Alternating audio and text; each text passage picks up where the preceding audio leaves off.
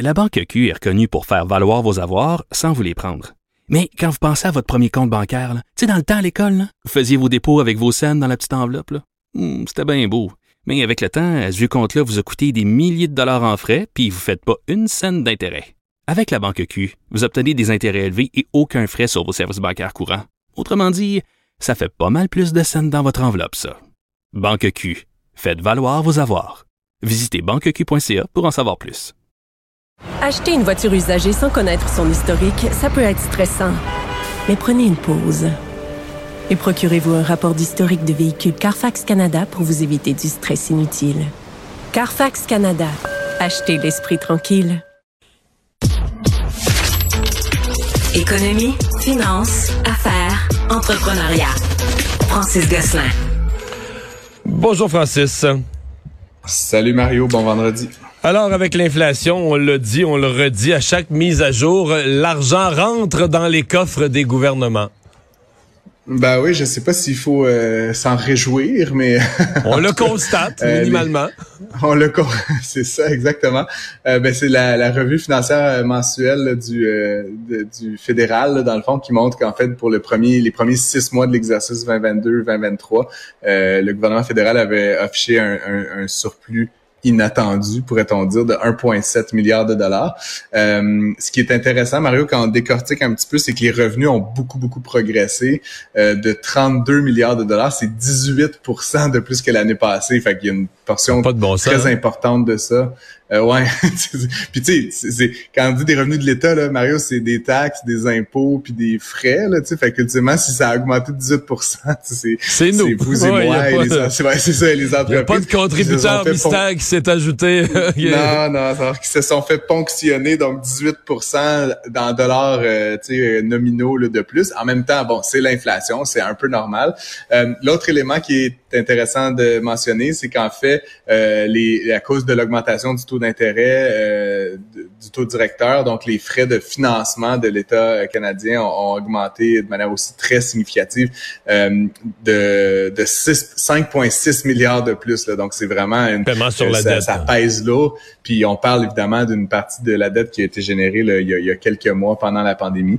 Euh, donc là, je pense, comme on, le dit souvent, que le- les taux euh, vont pas augmenter. En tout cas, ils vont pas augmenter autant dans les prochains six mois que dans les derniers six mois. Tu sais qu'à l'automne 2020, euh, M. Trudeau, c'était après la pandémie, il avait fait un, un discours du trône. Et je ne pense pas Mhm. me vanter, mais je pense que je suis le seul chroniqueur au Canada, là, pas au Québec, au Canada, qui a accroché sur une ligne qui disait essentiellement qu'il fallait dépenser beaucoup, il fallait investir pour le pays, parce que les gouvernements, comme le gouvernement du Canada, pouvaient se fier sur le fait que les taux d'intérêt allaient rester bas pendant des Ah, ben décennies. Puis moi, j'avais accroché là-dessus ben- en disant, mais voyons, tu peux pas penser de même. Tu... Oui, là, ils ont resté bas, de... mais tu, tu le sais pas. là. je veux dire, qu'est-ce qui va arriver? Mais c'était... Non, puis je pense que l'am- l'ampleur de la dépense gouvernementale a aussi fait en sorte que, puis de la manière que ça a été fait, Mario, puis encore une fois, là, je veux pas faire le procès de- des dépenses gouvernementales pendant la pandémie, mais, mais évidemment, cet argent gratuit, abondant, tout azimut, a fait en sorte que soudainement, Ça a tout le monde fuelé avait l'inflation. Beaucoup, beaucoup trop de liquidités, on le sait. Là. Ça- Ben, ça a fuelé l'épargne, ça a diminué les dettes sur les cartes de crédit, puis tout ça, ça a résulté que les gens avaient tellement de liquidités nouvelles et inattendues qu'effectivement, ils se sont lancés dans de la consommation effrénée et donc l'inflation qu'on qu'on vit actuellement.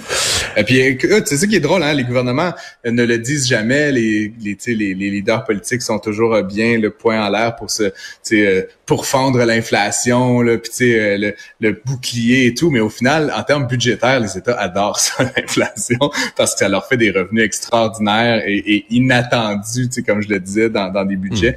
Et donc, ça permet de rembourser le vieux dépensé là, qui, a, qui a eu, qui a Mais- été encouru dans les dernières années. Je vais me permettre, euh, je- vu que je veux pas que tu passes une mauvaise fin de semaine, puis que tu t'inquiètes qu'il est rentré trop d'argent dans les coffres de l'État, je vais te rassurer sur une chose, l'argent des coffres de l'État, il sort bien. Là. Si t'as si peur qu'il y en ait trop rentré, sois rassuré, ça Ah, sort. non. Le tuyau de sortie est bien, ça sort, il n'y a pas de Je vais problème. bien dormir ce Tu soir, dormir, Mario. euh, Bon. Moyennant un bébé qui dort aussi. OK. Euh, le ministre Fitzgibbon qui a commenté pour la première fois l'affaire du groupe sélection. Ouais, c'est un peu étrange. Euh, je pense pas qu'il avait à le faire. Après, il a été questionné sur le sujet puis a choisi de s'exprimer. Rappelons que le groupe Sélection, donc, s'est protégé de ses créanciers euh, plutôt ce mois-ci. Euh, il y a eu un premier jugement qui a été rendu qui donnait raison aux, créanciers, donc à un groupe de banques qui aurait avancé environ 265 millions de dollars à Groupe Sélection pour lequel ils sont en défaut de paiement. Euh, et puis donc le, le, le, jugement a été rendu en appel.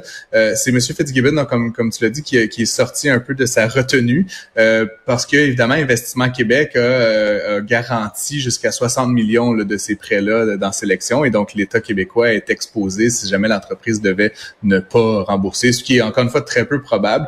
mais M. Fitzgibbon donc a posé des questions et il s'est notamment interrogé sur la gouvernance de l'entreprise, comme on le sait plusieurs euh, hauts dirigeants ont quitté l'entreprise, mais également de la manière que la gestion financière est faite, la relation avec les partenaires, partenaires financiers et autres.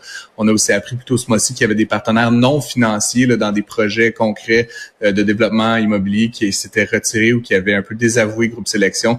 Donc, euh, M. Fitzgibbon souhaite un peu rappeler là, que oui, il y a l'aspect financier, il y a l'exposition d'Investissement Québec, mais aussi un enjeu vraiment de, de saine gouvernance là, qui va devoir être réfléchi dans la suite des, de, de ce, de ce dossier-là, Mario.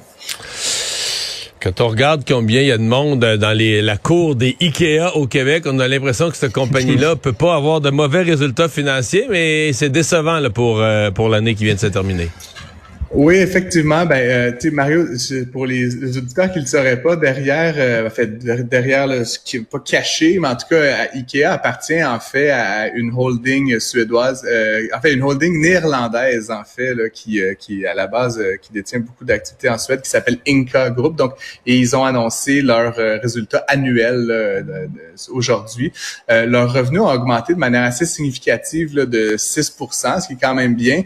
par contre, évidemment, la fermeture euh, totale et rapide de toutes les activités en Russie, euh, combinée avec des fluctuations dans le prix des matières premières. Euh, il y a une partie, le fin de la pandémie aussi, où la consommation était un peu étrange, qui ont plombé une certaine partie de leur activité. Et surtout, la maison mère d'IKEA a beaucoup d'activités de financement, Mario. Donc vraiment, ils, travaillent dans l'univers financier, ils financent notamment certains de leurs partenaires et tout ça. Et là-dessus, évidemment, la chute des marchés dans la dernière année a fait perdre énormément d'argent aux bras ce qui fait que sur des revenus de un peu plus de 40 milliards de dollars, ils ont dégagé moins de 200 millions de dollars de profit, ce qui est, c'est toute proportion gardée, vraiment pas beaucoup. C'est cinq fois moins que la profitabilité de l'année dernière, alors que les revenus ont augmenté de 6 en même temps, c'est un peu exceptionnel. Puis comme tu dis, l'achalandage est au rendez-vous. Les clients continuent d'aimer, d'acheter du Ikea. Euh, mais malheureusement, l'entreprise, euh, qui est une vraie entreprise globale, de mémoire, ils ont plus de 500 magasins dans le monde.